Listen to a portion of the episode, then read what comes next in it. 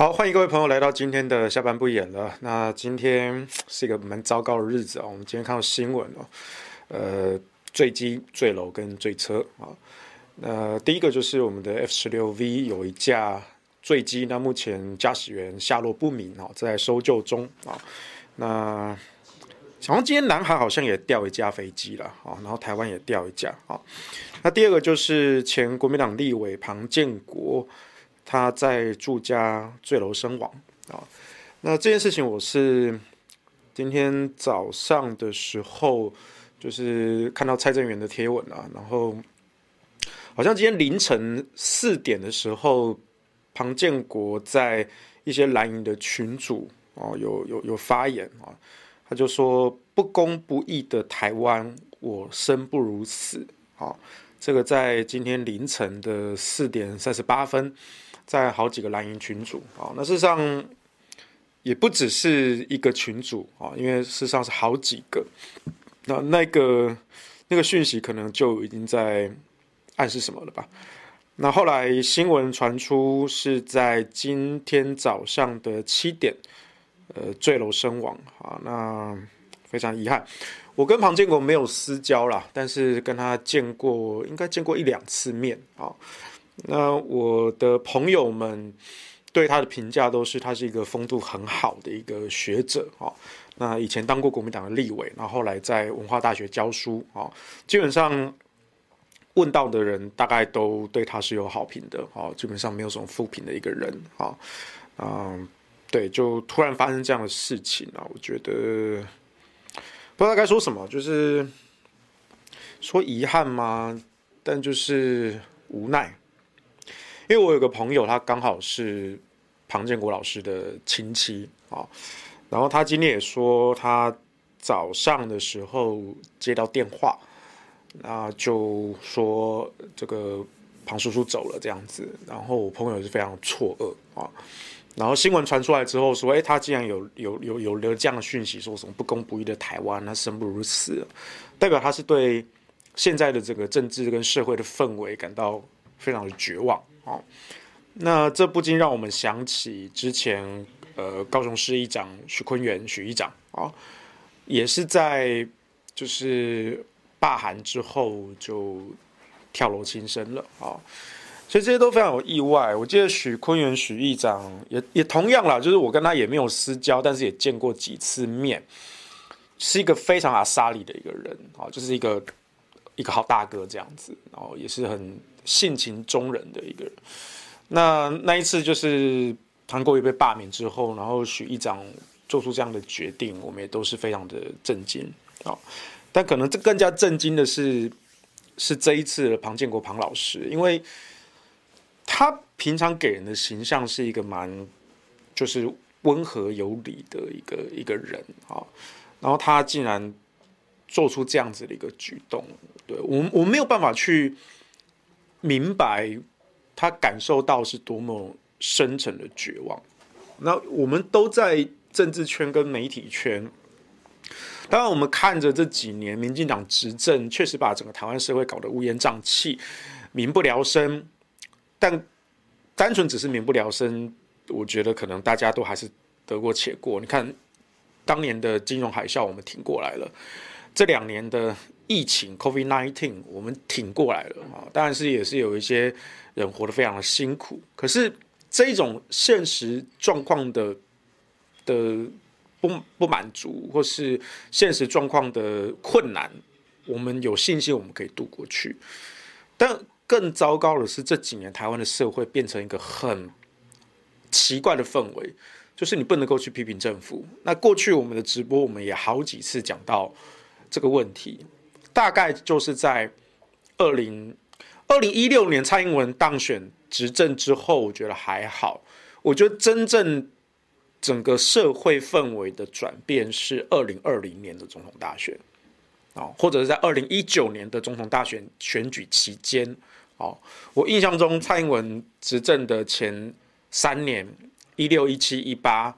还好，我觉得这个社会没有那么明显。当然，那些民进党派系，然后 执政了，或是当立委了，然后在那边分分赃，然后吃香喝辣，但是那个没有说很影响我们生活，反正你们卡油水，那老百姓得过且过啊，或者是说当时整个社会的氛围，至少大家还是彼此尊重，反正就是就是选举各有输赢嘛，对不对？政党轮替这也是在民主国家很正常的事情，对，政党轮替在民主国家是很正常的事情，但经过两三年之后，就开始发生不正常的事情了，在二零一九年的。总统大选期间，哦，当然可能也是因为二零一八年的这个公投跟地方选举，啊，民进党惨败，所以民进党在二零一九年呢，呃，是发了狂似的去掌控各式各样的媒体啦、地方啊、派系啊、组织啊，尤其是动用多少的侧翼网军啊，那这些侧翼网军到处去抹黑、去霸凌。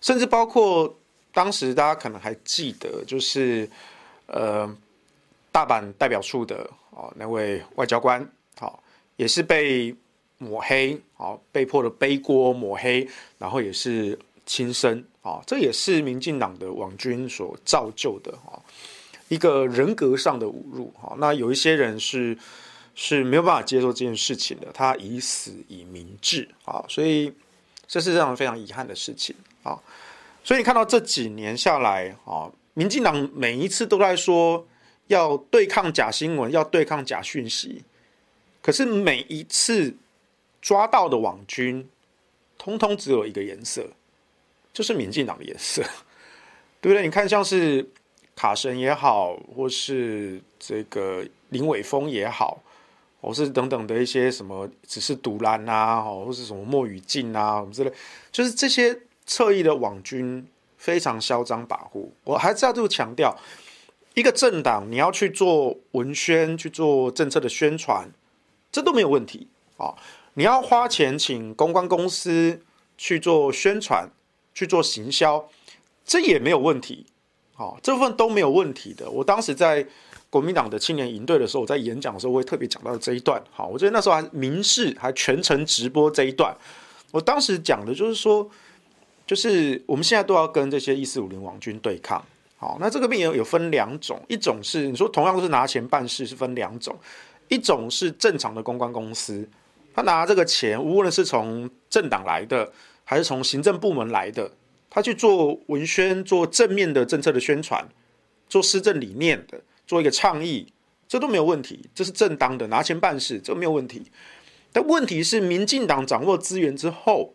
他把大笔的资源去花在请人去抹黑、做人身攻击、做人格毁灭、羞辱、挑起仇恨、对立、撕裂整个社会，这就是我们要对抗的对象。那从二零一九年的那场选举，当然他们也会视为是政政权保卫战，但是从那个时候开始，整个台湾的社会就变质了。好。那一方面也是因为二零一九年当时就是炒作抗中保台这件事情啊，所以整个国家就陷入了一种民粹威权主义，就是任何绿营的政治人物，他只要喊了喊了抗中保台这个四字真言啊，或者是四字魔咒哈，所有人就像被催眠洗脑一样，完全听不见、看不到其他的事情。所以你看到说，哎，民进党这几年，他可以开后门，他可以炒地皮，他可以去炒股票，他可以去护航，但是好像没有人拿他有办法。反正到了选举，到了罢免，到了公投，我只要喊一句抗中保台，那这群僵尸就会自动的归队。所以这个是一件在民主国家之中难解的问题，因为这些僵尸们。他们也是我们的国民，他们也有他们的一票。但是为什么这些僵尸们不会去听得懂人话跟分辨眼前的现实呢？我不知道，这仍然是一个生物学上未解的一个谜题啊。但是我要说的是，在二零一九年的大选的期间，后来二零二零年蔡英文也如任如期的连任啊。一九年、二零年、二一年。到现在二二年了，我觉得现在整个社会的氛围就感觉有点回不去。就是永远就是这种撕裂跟仇恨。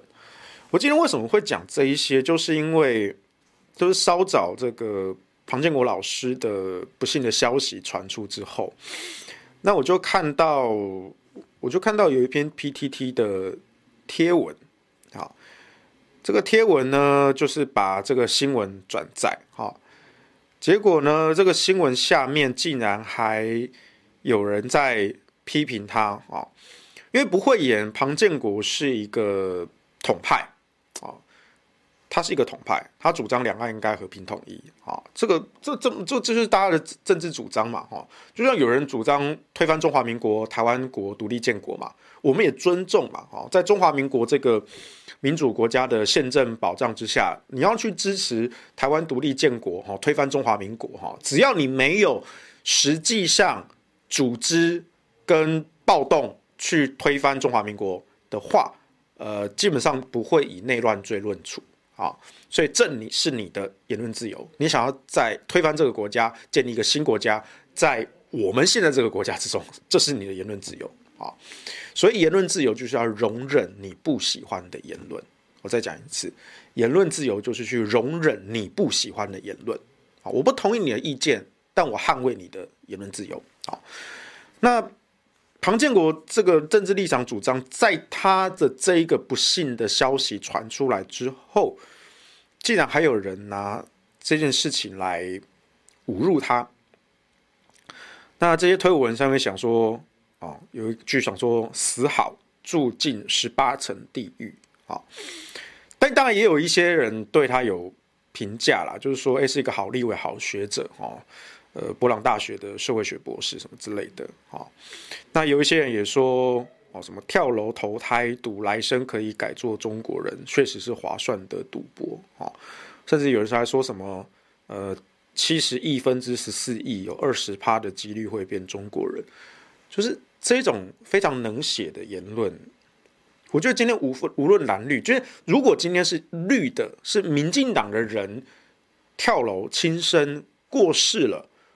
我们还是会留一点口德，好，又或者是我再讲一个，当年小灯泡的事情，好，然后王婉王婉玉也因为这样子当选的立委，可是蓝营有一些人就很讨厌王婉玉啊，那当时有一位叫做李来希的人，好，就去批评王婉玉，但是你批评归批评，你拿小灯泡来讲，他说什么？什么小灯泡头颅被被被被被被踢到路上什么之类的，那是一件非常残酷、没有人性的话。那后来过了一两年哈，因为当时王婉玉在立法院卫环委员会的时候开绿灯放行民进党的来租条例啊，他就把这个这个权利就让给民进党不分区洪生汉啊，所以我当时就讽刺王婉玉说她是小绿灯妈妈，请你不要消费你自己孩子的小灯泡。就是你的孩子是你的孩，他已经过世了，但是你从政至今，你至今都还在用小灯泡这个图腾，你在消费自己孩子的死，我认为这是不对的。任何人，不管是你自己还是讨厌你的人，我都不希望你们继续消费小灯泡这个孩子。但是我不可能一直叫你说，你不要消费，不要消费，不要用这个图腾，不要这样子。哦，我之前举过例子啊，就是说你现在不要想蓝色的大象，你千万不要想蓝色的大象，你绝对不要去想象蓝色的大象，脑海中就会浮现蓝色的大象啊。所以你要去要大家不要用这个图腾，你只好用另外一个图腾去取代它。所以我当时就提出说，你现在在立法院为民进党开绿灯，从今以后，请大家叫她小绿灯妈妈，因为小绿灯妈妈才是符合你本职的称呼。而不是小灯泡，小灯泡是小灯泡，你是你。结果那个时候呢，李来西就来蹭，他觉得说：“哎呀，正看黄文修跟我类似，对不对？哈，这个我要站跟黄文修同一边，或者黄文修站我这一边，哈。所以呢，他就声援发一篇说：哈，你看，果然对不对？哦，我李来西当年就骂他小灯泡妈妈，对不对？说什么小灯泡什么之类的，他当时还有人批评我，对不对？你看黄文修现在也叫叫小绿灯妈妈，对不对？”我看就非常不高兴，我就直接到李来希下面去留言，我说李来希先生无意冒犯，但我完全不认同你当年说什么小灯泡的头颅被踢到路上的那种冷血、残酷、没有人性的言论。我今天创造小绿灯妈妈这个新的图腾，我就是要去取代小灯泡妈妈这个称呼，我就是要阻止王婉玉本人以及像你这种没有人性的人继续消费小灯泡的死。所以你懂我意思吗？我的标准是一致的。今天死的人，无论是蓝的、是绿的，或是一个无辜的孩子，可是他的父母是绿的，就算是我们讨厌的人也好，讲话还是有点分寸。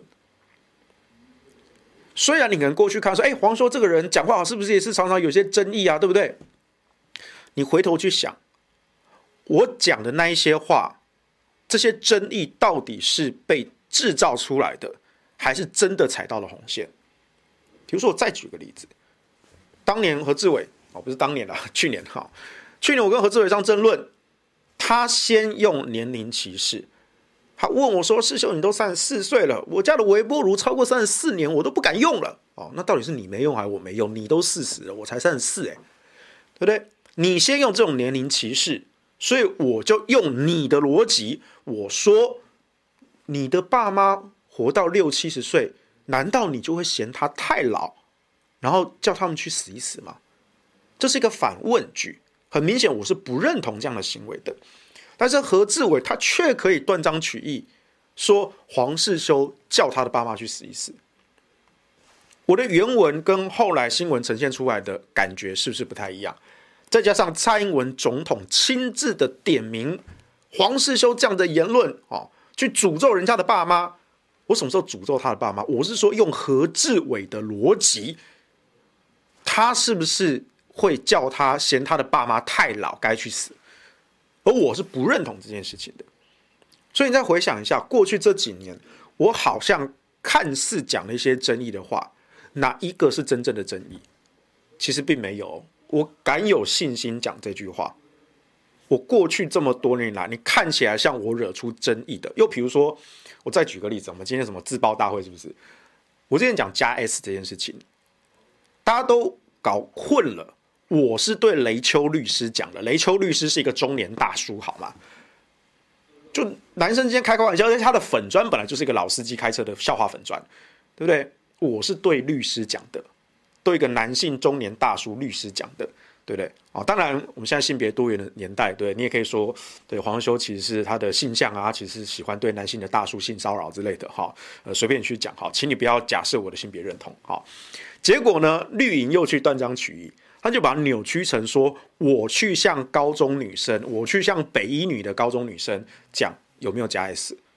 我从头到尾都没有跟北一女的高中女生在他们摊位讲过话，我也没有去他们粉专留言。我从头到尾就是跟雷修律师讲。所以你看哦，我举这些例子啊，不是说要自爆说 我被黑的历史，我只是说我们讲话是要有分寸的。该开玩笑的时候可以开玩笑，不该开开开玩笑的时候我们就不开玩笑。所以同样的，今天我说有三则新闻啊。坠机、坠楼跟坠车啊，坠机指的是台湾有一架 F 十六 V 啊，好像才刚升级的，就就坠落了，那目前还在搜救中，还不确定这个驾驶员的生死啊，下落不明啊，希望希望晚一点会有好消息，希望能够找得到啊。那再来就是坠楼，就是我们刚刚讲的庞建国老师啊，就轻生啊这件事情。第三个就是陈柏伟在陪林静怡扫街卸票的时候呢。从吉普车上掉下来啊，摔伤了啊，那也及时的送医啊。所以呢，我就这其实是这这这其实是稍早的一个小小小的一个桥段，就是我有一个朋友叫黄玉琪，呃，然后呢，他就说今天是怎么了哈？各种各种坠啊，就是坠机、坠楼、坠车，是不是？然后我就我就在下面帮他整理说，本日新闻坠机、坠楼、坠车这样子各种坠啊，然后他才发现说，哎。原来就是除了除了坠机坠楼以外，还还有陈柏惟坠车哈，也有人帮我补了新闻连结哈。然后我有另外一位朋友，他是庞建国老师的亲戚啊。然后他我我就把这个新闻贴给他，然后他说他稍早他们家有接到电话，然后说他叔叔走了这样子，好，然后也是很很很错愕。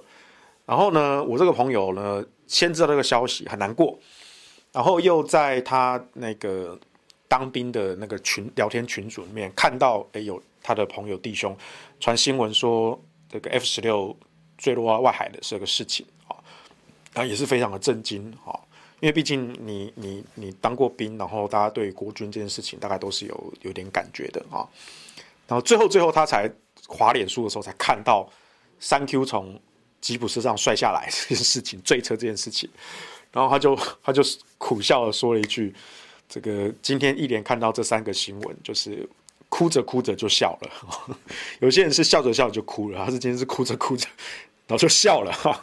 然后我就然后我就我就我就说我就说干，我本来没有笑的，你你现在你现在讲了我才笑出来，这很地，现在觉得自己有点地狱啊。所以我就我就我就顺着这个脉络，我就说。”本日新闻：坠机、坠楼、坠车，哈，那一个下落不明，一个下落触底，一个下落救下坠就医，好，那最糟糕的消息是最后那一个。然后我这个朋友就是说，好消息是三 Q 从车上摔下来，坏消息是他没死啊，这样子啊，因为三 Q 只受了轻伤，他就是摔下来有个。擦伤、撞伤这样子而已，没有没有很严重了哈，而且也及时的送医去包扎这样子啊，他没有死，所以我们就考试他一下，开一个玩笑。如果他今天陈柏伟真的发生了不幸，我们同样不会开这个玩笑，至至少我们啦，我相信应该还是有一些呃可能深蓝的。没有口德啊，这太讨厌三 Q 了啊，所以可能也会开出一些没有人性的玩笑，比如像李来西这种人啊，我是绝对不认同这种人的啊。但是蓝绿光谱到了极端，其实都是一样的。你看我刚举的例子，庞建国老师过世了，然后你们这些塔绿班，你们还要把他的这些关于两岸之间的言论，他主张和平统一啊，这他光明正大主张的啊，两岸统一、和平统一这件事情没有什么不对啊，对不对？但是他们就会把这个政治立场的东西挖出来，然后羞辱他。我觉得这真的是有点过了头了，有点过了头啊。所以我们在讲到说，我记得我今天最大的感想是，稍早跟几个朋友聊天，然后我在脸书 PO 了，就刚刚讲的这个文，就是一个。下落不明，一个下落触底，一个下落就医。哈，最糟糕的消息是最后的那一个。哈，然后我就说我的感想放在一楼的留言。好，那一楼留言我就说，因为庞建国的政治主张跟这些塔绿班不同，他们就推文说戏后啊啊，祝他下十八层地狱。所以我们要问的是，哪来的岁月静好？哪来岁月静好？人家就是要把不同意的人赶尽杀绝，只要跟你我意见不一致，我就把你赶尽杀绝。所以哪来的岁月静好？而且真的出人命的人真的死了，他们也不在意，他们还继续追杀，还要你下地狱，而且还要下十八层地狱。所以我觉得台湾社会什么时候变成这个样子？台湾社会的氛围什么时候变成这个样子？我能够回忆起来时间点，那个那个氛围比较明显的改变，我认为是二零一九年的选举，真的改变了台湾社会。当然，台湾社会还是有良善的声音，但是这个良善的声音已经明显的受到压抑了。二零一六年蔡英文刚执政的时候，一六年、一七年、一八年，我觉得这个现象不是很明显。当然，塔利班那个时候还没有塔利班这个称呼啦，啊，那个时候那些绿营的、那些偏激的，他们还是很嚣张，但是没有像现在那么嚣张，至少没有。啊，那大家每次选举哈，你看一四年、一六年、一八年，啊，每次选举啊各有输赢，政党轮替，这都很正常。大家彼此尊重，哦，骂归骂，讨厌归讨厌，对不对？但至少不会对一个人的人格跟生死做成这种羞辱，哦，极度偏激那种先先不算，哈，至少整个氛围不是这样子的。可是从二零一九年就是整个抗中保台的魔咒被吹起来之后，就是你只要不认同我的，你就是中共同路人。那既然是你被我认定是中共同路人的，你就没有人权，你没有人格，你没有尊严，我没有把你当人看，这个才是最可怕的事情。他已经没有把别的人类当人类看了，这才是最可怕的事情。好，呃，如果你对一些军事或者是犯罪史有研究的话，通常我们在分析一些那种变态杀人魔那种心理学，你要注意到这种变态杀人魔或者是反社会人格，他们有一个很重要的特征是，他们不把其他人当人看。在他们的眼中，其他的人只是物品，甚至连生命都不是，就只是物品。既然是物品，那是他可以任意随混的，任意去使用、利用的。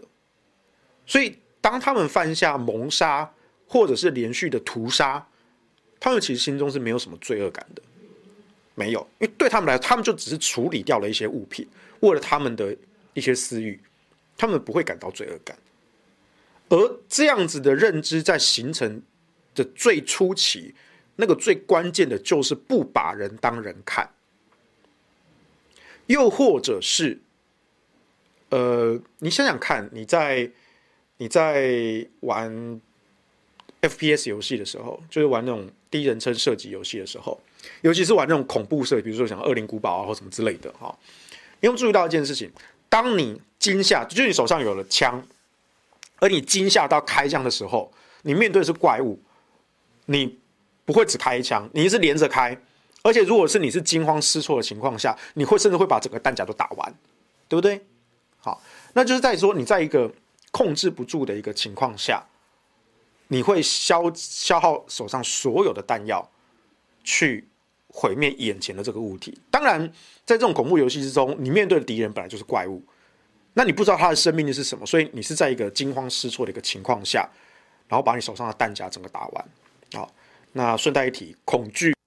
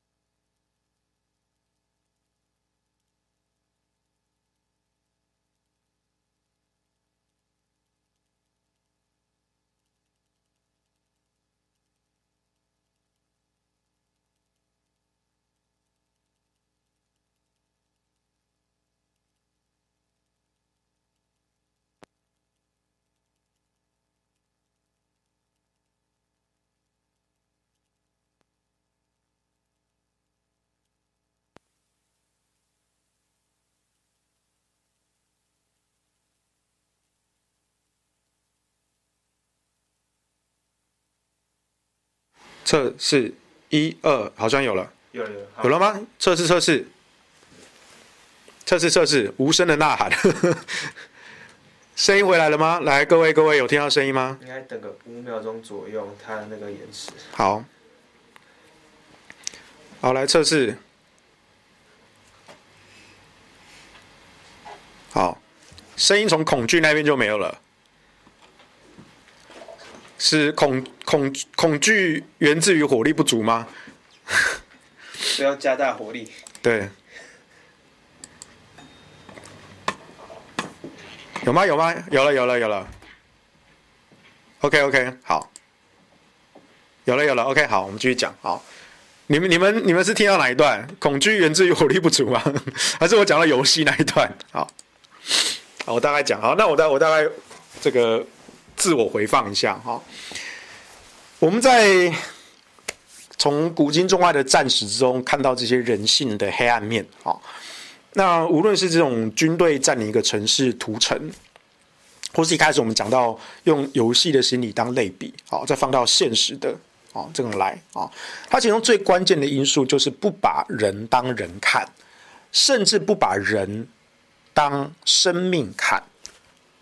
所以这会带来很危险的思想跟行为，比如说当年嗯南京大屠杀，对，那日军在占领中国大陆的城市，然后也是不守军纪啊，然后就各种的烧杀掳掠，甚至为了自己的娱乐去屠杀女人、小孩，甚至婴儿。那如果他们把这些生命当生命看，好了，就算不是人，哦，就算是猫狗，你去对一个生命做出这样子屠杀的行为，你那不会有罪恶感吗？对这些人来说，还真的没有，因为他们已经先下了一个定义，就是这些人不是人，甚至不是动物，也不是生命，他们就是物品，而且是可以随意破坏、消费、利用的。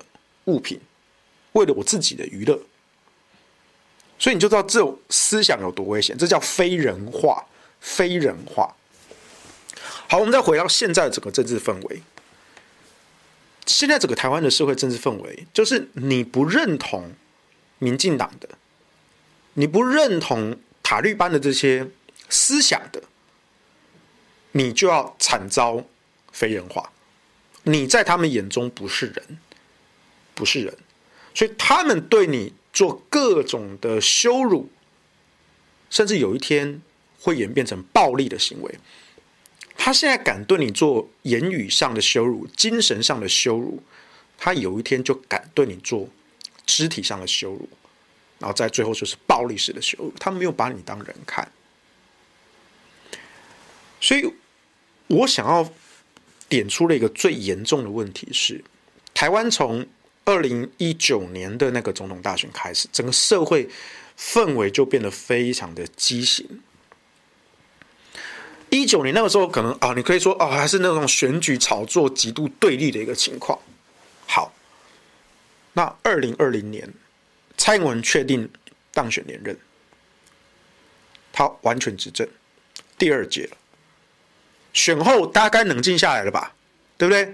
选举的时候，大家哦很激情，很对立，投票啦，结束啦，蔡英文也连任啦，对不对？那中共同路人也变成副总统啦，啊，对，我们在讲赖清德，对不对？那大家是不是可以 calm down 下来了？选举过程中，哦，还发生什么？什么中国网军去买我们的粉砖啊，去散布假消息啊，对不对？这就是红色的渗透啊。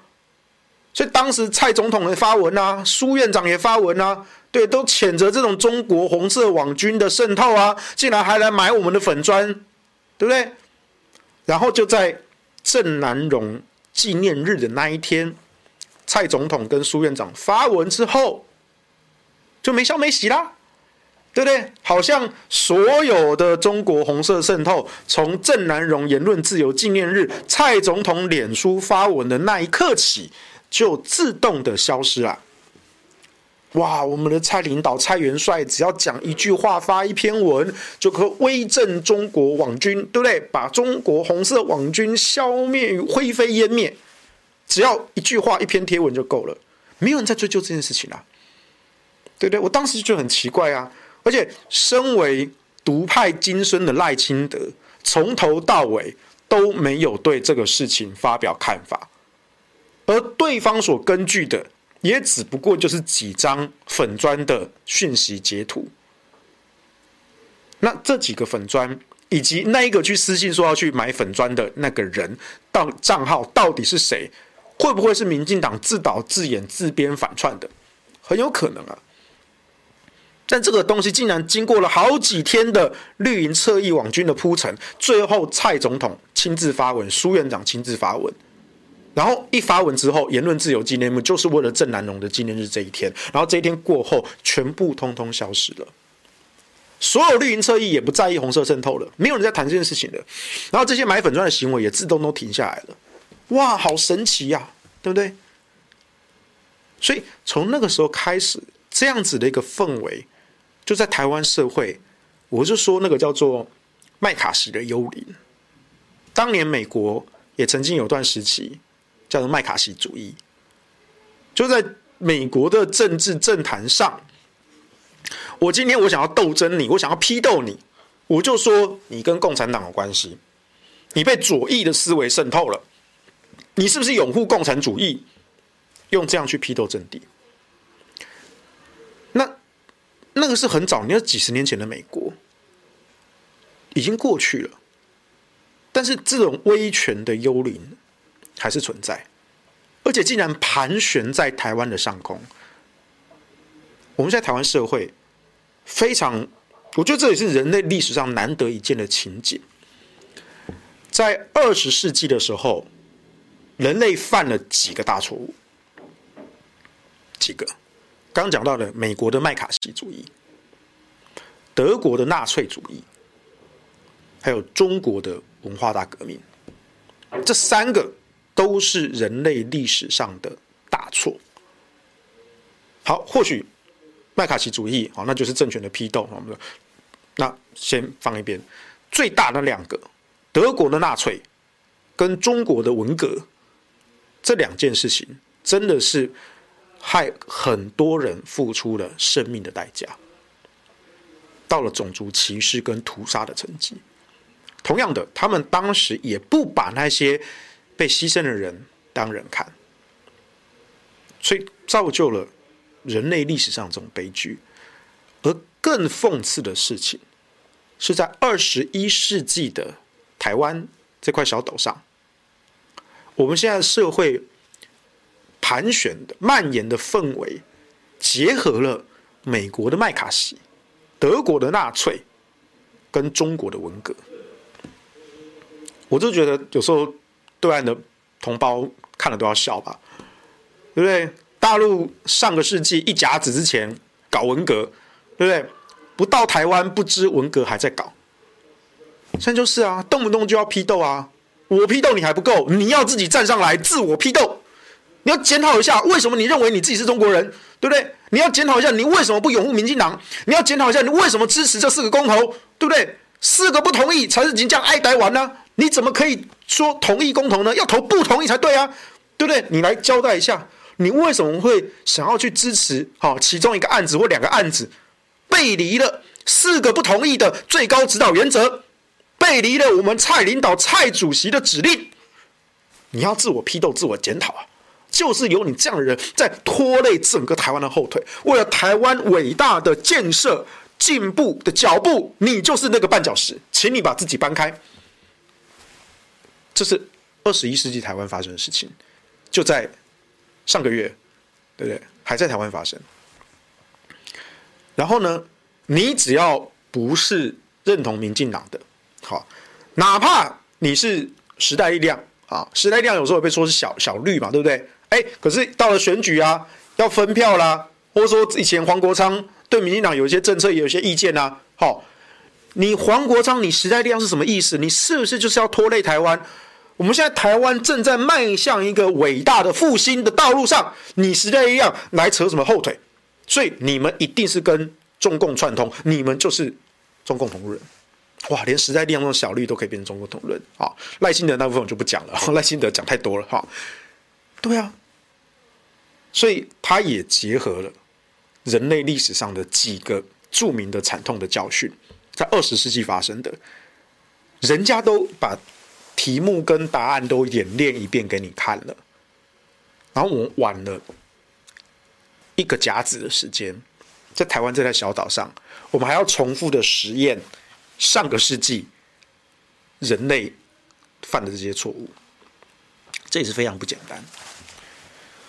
所以某个程度来说，其实讲到这样子，好像你可以理解为什么庞建国老师讲的那一句“不公不义的台湾，我生不如死”。当我们我们我们自己在。做政治、做媒体的时候，我我们当然是会适度的把自己抽离啊，好，所以我觉得这个也算是维持自己的精神卫生的一个很重要的一个方法，就是你你适度要把自己抽离，你不要整天陷在那一个厌恶的情绪之中，无论你是讨厌蓝还是讨厌绿，我觉得两边都有这样的人，两边都有，但都不健康，你要适度的把自己抽离。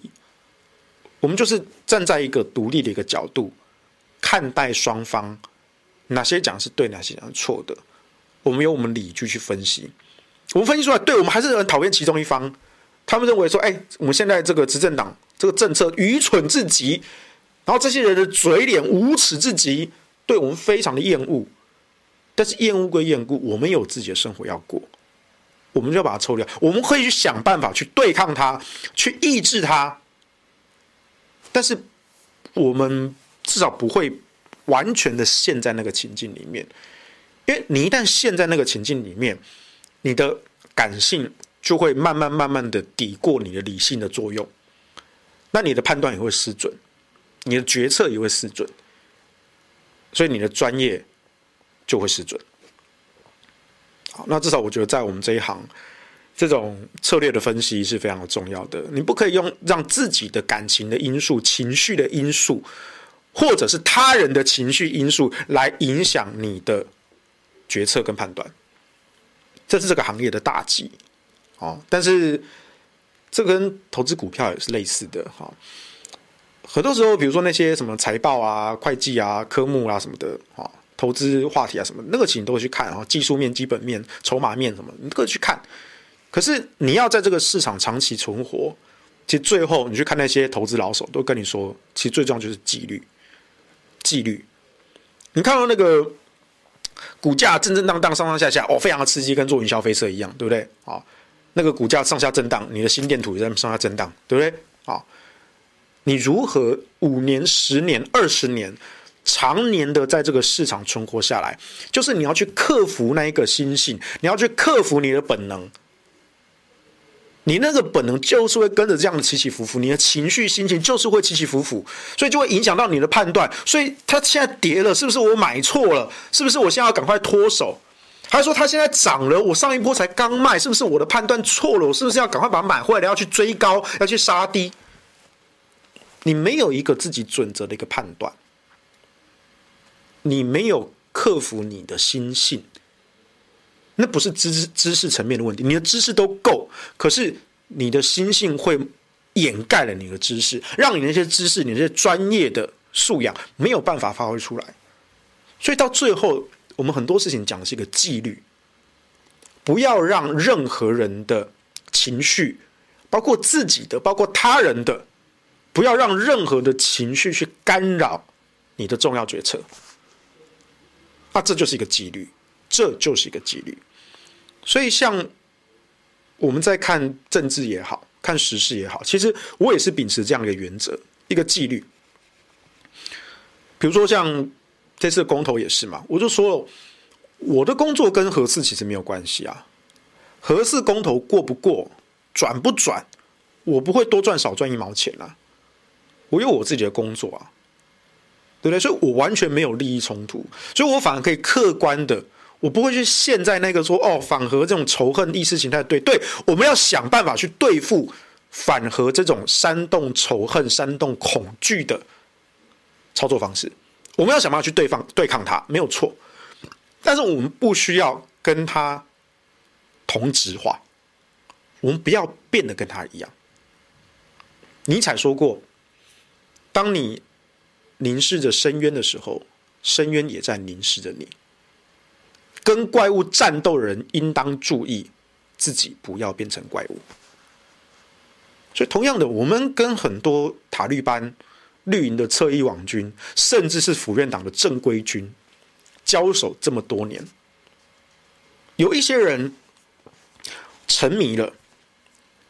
沉迷的意思意思是说，有一些人就是陷在这里面，然后去追逐那些名利；有一些人感到挫折了，然后放弃了；有些人甚至绝望了，最后走向轻生的不幸结局。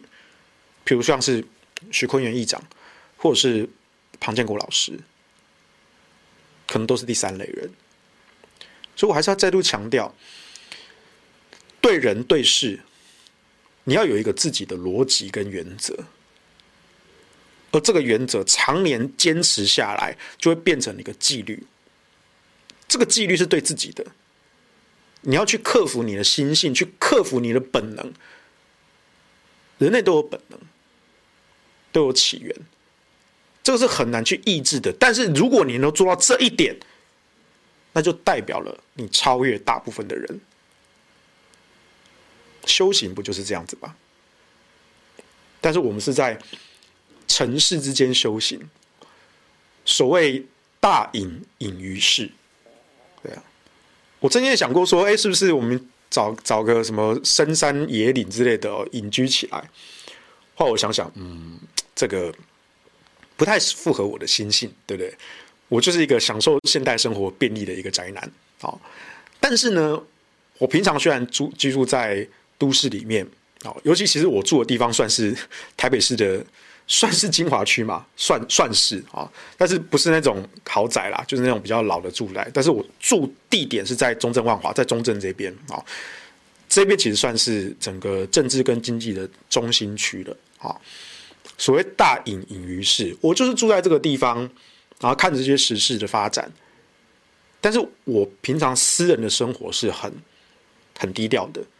很单低调且单调，我觉得有一些人看我的生活，可能甚至会觉得有点乏味，因为我没有什么太多的娱乐，我每天就是很规律的工作、工作、工作，然后吃东西，对，就这样子啊，对啊，偶尔我还是会跟朋友出去聚餐啦，但是就是我觉得跟一些比较懂得。生活享受的人，我觉得我的生活是比较单调的，可能有些人会觉得乏味啦，但我自己不觉得乏味，因为那就是我的一个规律。好，所以我觉得现在这个氛围是让人很感慨的。你当然会感到很深的一个无力感、挫折感，但是请不要让它演变成绝望感。悲观，但是永远不要绝望。悲观，但永远不要绝望。好，那还有一个问题就是说，我刚刚在那个留言里面，我讲到说，因为庞建国的政治主张跟这些塔利班不同，那他们这些塔利班就推文说戏后啊，下十八层地狱啊，所以你有没有搞清楚哪里来的岁月静好？哪里来岁月静好？岁月静好这件事情，就是在公投期间。侯友谊所提出来的这件事情嘛，那我其实很不能够接受这件事情，而不是不是他的立场本身，而是他这句话带来的效应。我今天还看到另外一篇新闻报道，写的是这个国民党面对四大公投惨败，又遭逢中二补选跟罢免林昶佐案的双输，哈。那有一位不具名的党内党务人士坦言呐、啊，说这次的投票结果重挫蓝军士气啊，党中央只有提前整队，预防提名后可能的分裂。好，那该人士也强调，未来国民党的选战路线绝对不是采政党蓝绿对决模式，蓝营不该只在同温层里面取暖，必须扩大支持度到中间及年轻选民，否则永远无法取得执政权。坦白说，这句话没有错，没有错。但我现在有点担心一件事情，就是这一句话的定义有可能被偷换了。我再讲一次，你们仔细听，这句话问题出在哪里？蓝营不该只在同温层里取暖，必须扩大支持度到中间及年轻选民，否则永远无法取得执政权。好，字面上、结果论上，这句话没有错。字面上，那字面的定义是不是被偷换了？问题在哪里？来，给你五秒钟，五、二、一，好，中间选民。什么叫做中间路线？怎么叫中间选民？以前我们讲中间路线，比较讲的是跟国族主义、统独意识形态有关的，才有所谓的深蓝深绿、浅蓝浅绿中间选民，对吧？啊，所以好，之前公投我们讲过很多，这四个公投的诉求，哪一个跟蓝绿有关？全部都是民生的诉求，那这你怎么能够说去为四大公投辩护人叫做深蓝绑架呢？那你所谓的中间路线是岁月静好吗？好，这第一个问题。第二个，公投好过了就过了啊，补选、罢免过了也过了啊，都结束了，确实。那你国民党出来开一个记者会，党主席不出来，党发言人出来，林涛啊，我昨天才在广播上讲，我跟林涛也认识，也是朋友啦，不想讲的太难听，但是那个记者会真是他妈的失败，你到底在讲什么？你们要听听看你在讲什么？什么叫做公投、罢免、补选，都是过去的政治框架跟任务，这几个案子。哪里跟蓝绿有关？这都是民生的需求。好，你说补选也是因为罢免而起的。那在一个选区，我们把不适任的民代给罢免掉，把陈柏伟给弄下台了。那你国民党作为一个在野党，你就要提出一个够格的人选，让人民去选择啊。那最后都是八万多票对八万多票，颜宽恒输了几千票。是啊，可是那八万多个支持颜宽恒的人还是在啊，你难道不应该感谢他们吗？所以第一时间我就看到江启臣就都是很好啊，哦，这个前前主席，哦，江启臣第一时间就就跟颜宽恒去感谢大家投票给他，然后就说未来这个服务不会停，好，立委一起当，所以在。台中第二选区啊，这个沙乌大乌龙地区啊，投给林静怡的 OK，你去你以后去取名服务，你当然可以找林静怡啊。可是那一些投给颜宽恒的，你还是可以找颜宽恒，因为在市政的层级，还有颜敏丽，就是他妹啊，是台中市议会的副议长，在市政的层级没有问题，在国会的层级，江启臣说列我一起当，你们的这些选民服务。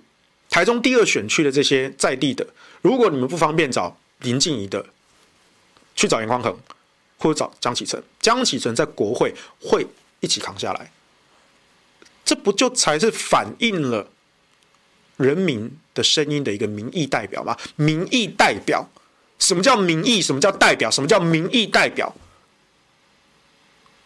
这是很简单的道理。再来，万华也是啊。林昶佐这样子一个，而有人大家觉得他不适任，所以想要把他罢免掉。最后同意罢免的还是比较多啊，只是没有过那个二十五趴的门槛啊。你说林昶佐这样子的表现，他这个立委的表现，对得起他的选民吗？对得起中正万华区的所有选民吗？对不起啊。但是制度上、结构上的问题，都没有到门槛啊，所以罢免没成功。可是至少选民做出了一个表态，我们不满意你。只是因为制度的关系，我们罢不掉你，让你继续做，做两年，做到二零二四，下一届再看看。我们希望林昶佐能够得到一些教训，但我觉得他不会了哈，他接下来一定更抱紧着蔡英文的大腿，就跟这次林静怡这个直接空降第二选区，原本是原本是蔡其昌的子弟兵跟林佳龙子弟兵在乔啊，那个陈世凯跟张家安呐、在乔啊，最后蔡主席直接指定我的人下来选，林静仪就下来了，一个嚣张跋扈，跟陈柏惟比起有过之而无不及的林静仪下来选啊，然后在全国空军的优势之下，直接碾压地方势力，他赢了、啊，他空降但他赢了、啊，对啊。所以代表说，台湾，尤其台中第二选区，陈柏惟乃至于林静仪这样一脉相承的嚣张跋扈的气焰，要延续下去，对吧？所以我们再度讲到刚才讲那个社会氛围的那个问题，塔绿班就是要你死。当时很多绿营在说，你们怎么可以用这种歧视性的称呼，对不对？我说你们搞错了，是谁歧视谁，谁侮辱谁，对不对？比如说我骂人家狗，你侮辱了狗还是侮辱了人？我可能侮辱了狗，对不对？因为狗不想被你代表。好，那当时有人提出说，塔利班跟塔绿班的差别在哪里？塔利班可以谈判，塔绿班不能谈判。我觉得还蛮到位的。塔绿班没有要跟你谈，他就是要你死。你不需要去想说是不是我可以做些什么去努力去说服他，我们向中间路线靠拢，什么时候说服他，他之后就可以把票投给我支持我？不可能的，他就是要你死，他跟你就是有不共戴天之仇。虽然你没有杀他父母，可他就是把你当做杀父仇人，他也要你死啊！那你跟这种人有什么好谈的呢？对不对？或者我们转过头来讲，这些塔利班每天在讲抗中保台，每天都在丑化中国、丑化中共。对啊，在他们眼中，我现在都用他们逻辑来讲哦，在他们眼中，中国这个概念，或者中国人就是不讲道理的、没得谈的，中共解放军就是来就是屠杀就是屠城，没得谈的。那你们塔利班自己不也是这样子吗？你们表现在台湾人民的眼前，你们也是这个样子的。所以这非常的讽刺。但是我们要反过来问蓝营，问国民党，或者更精准一点，问国民党的某一些政治人物：你们所谓的岁月静好，能静好吗？你们觉得现在，对啊，就是大家就是不要去碰这些争议啊。对，你现在不碰啊，如果到时候要选举的时候，你觉得民进党会不碰你吗？我们直接点名啊，侯友宜。你觉得二零二二在选举的时候，对民进党选不赢你，民进党在新北市没有能够真正挑战且打败侯友的人选，我们都知道。就像当年朱立伦在选连任的时候，民进党派谁？派游锡堃出来选，游锡堃也没有想要选上啊，他没有想要选赢啊，但就是这条这头老水牛就被拖出来，但是他至少打得漂亮的一战，最后他只输两万票。新北市四百万人口，他只输两万票，朱立伦差点阴沟里翻船了。然后呢，游锡堃就重新恢复了政治的能量，然后呢，重回立法院，后来还当立法院院长。那再下一个什么？苏贞昌啊，苏贞昌三度回锅政坛，去跟侯友宜选，结果呢，苏贞昌也输了。结果呢，人家现在当到行政院院长。对不对？也是一样嚣张跋扈。我们现在不是要讲说他们在分这个权力的事情，我们讲的是人家那个战斗的精神。所以再讲一次，岁月能静好吗？你侯友宜到时候二零二二年选连任的时候，你不要以为你民进党会礼让你。民进党一定还是派一个人出来选，一定派人出来搞你，一定有各式各样的侧翼正规军去黑你，去攻击你。当然，我先预言，朱立伦呃不是朱立伦，侯友谊还是会连任，他还是会连任的，只是会比较辛苦一点。再来，宜兰也是啊，对不对？他们的林姿妙，你以为为了高铁到宜兰这件事情，你去跟民进党？谈这个交换的条件，那你以为二零二二年你就可以躺着连任吗？你以为二零二二年民进党就会礼让你林之妙，你这个国民党籍的县长安心连任吗？拜托，不可能的啦！妙妙，拜托，张开眼睛想一想啊！当年你也当过我们罗东镇镇长，我小时候住罗东，对啊。妙妙，拜托，罩子放亮点，想一下你面对的对手。你现在跟民党谈这个条件，对了，我知道高铁到宜兰这件事情对宜兰是很重要啦，或者说对你很重要，因为这是你为数不多的政绩可以拿来说嘴。对啊，高铁到宜兰，嗯，很好啊，对啊。但是你不要以为，你之前跟国民党唱唱反调，跟整个社会大众唱反调，你这样子，民进党就会让你，不可能的。我们再讲第三个例子，当年二零一四年台北市长选举，民进党礼让柯文哲啊，礼让哦，让他们知道台北市不容易选。然后呢，后来。柯文哲跟民进党撕破脸。二零一八年的时候，民进党就算知道选不赢柯文哲，他还是派了姚文智出来选，然后去搞你柯文哲。然后这几年下来，你可以看到民进党是怎么对付柯文哲的，怎么黑他的，怎么攻击他的。所以拜托这个猴猴跟妙妙看一看柯柯，你就知道了，人类的历史是不断重演的。所以我再问你一次，什么叫做岁月静好？岁月能静好吗？还有什么叫做中间路线？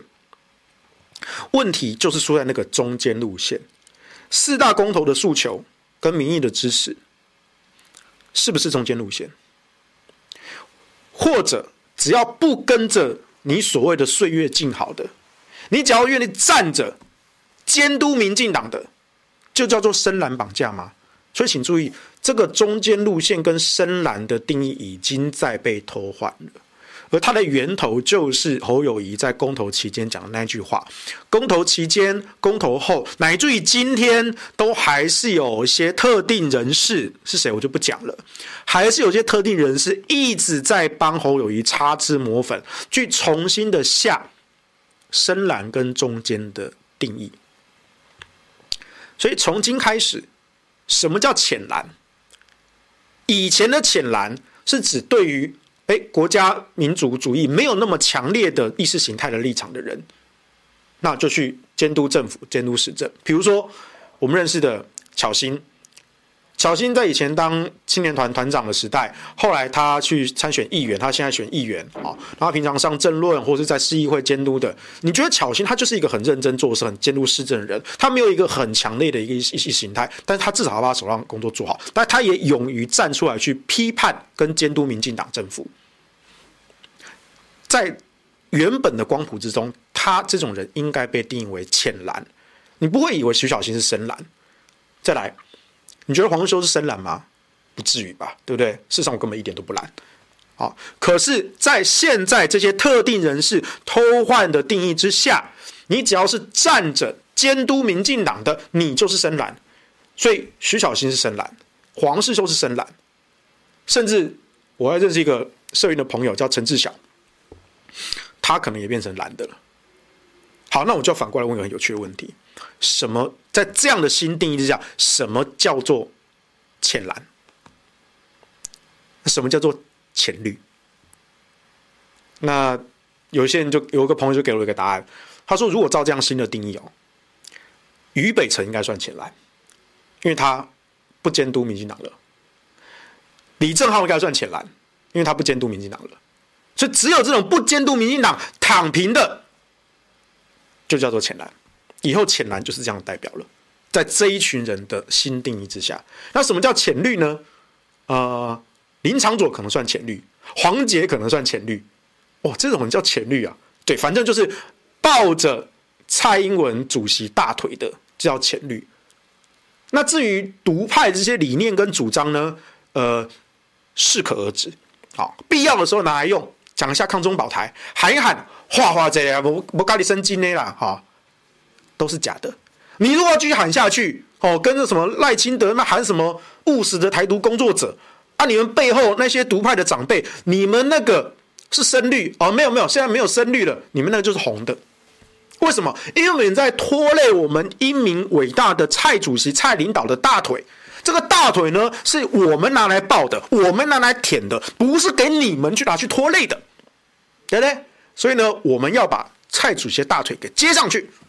你们没有深绿了，以后就是深红，啊，以后也没有深蓝的，以后也是深红，好，啊，反正不管怎么样，深蓝深绿都是深红，啊，浅蓝浅绿，什么叫浅蓝？浅蓝就是好宝宝蓝，就是躺平蓝，是不可以批评监督民进党啊，但是可以去骂国民党的，这个叫做浅蓝。什么叫浅绿？就是表面上无党籍，然后呢，适度适当的时机会去帮我们叫那些深绿独派闭嘴的，那个叫浅绿。一样抱紧蔡主席的大腿，这种叫浅绿。浅蓝浅绿，以后就这样分了。那我请问你，这跟上个世纪的中国共产党有什么差别？我告诉你，现在这个是现在的共产党都不玩这一套喽。跟上个世纪的中国共产党有什么差别？那这样的氛围再继续恶化下去，会不会再重演一次当年人类历史上的这些错误的教训？美国的麦卡锡、德国的纳粹，跟中国的文化大革命。以上是今天的下半部演了。那今天星期二，然后分享了一些比较沉重的一些话题。那星期四的午休不演了，我们就线上再见喽，拜拜。